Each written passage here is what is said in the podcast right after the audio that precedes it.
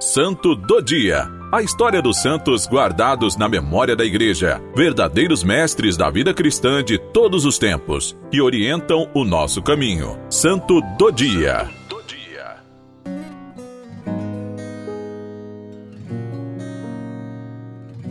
Hoje, 19 de fevereiro, celebramos São Conrado.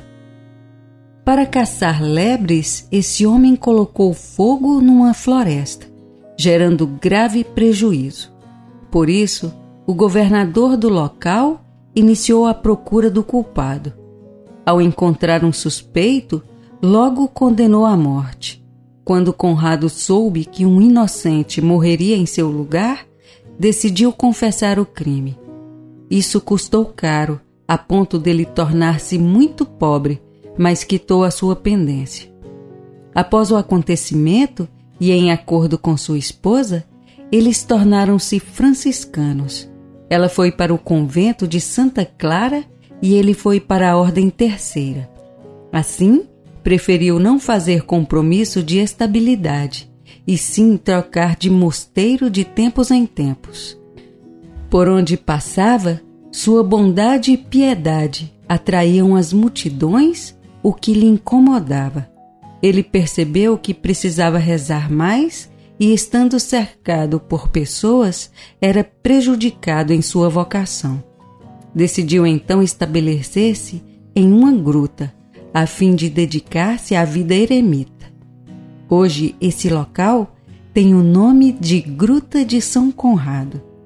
Às sextas-feiras, descia à cidade para visitar doentes no hospital fazia prolongada oração diante de um célebre crucifixo da catedral. Uma das imagens mais populares do santo é justamente a do franciscano eremita adorando Jesus na cruz. Conrado também foi agraciado com o dom dos milagres. Seus últimos dias foram como eremita em Noto, cidade da região siciliana, Itália dedicando-se ao silêncio, oração e pobreza. Morreu no dia 19 de fevereiro de 1351, com fama de santidade. Amava Jesus na solidão e se entregava a ele com disposição, tornando-se sinal de entrega de vida total.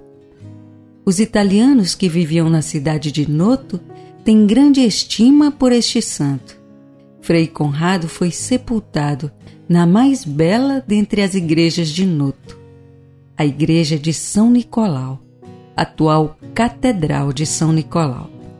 Os dois são padroeiros de Noto. Hoje, ele é apresentado geralmente como um idoso de hábito franciscano, portador de uma cruz nas mãos. Sobre a cruz, alguns pássaros, que é sinal de sua reconciliação com a natureza, gerando harmonia que antes ele não possuía.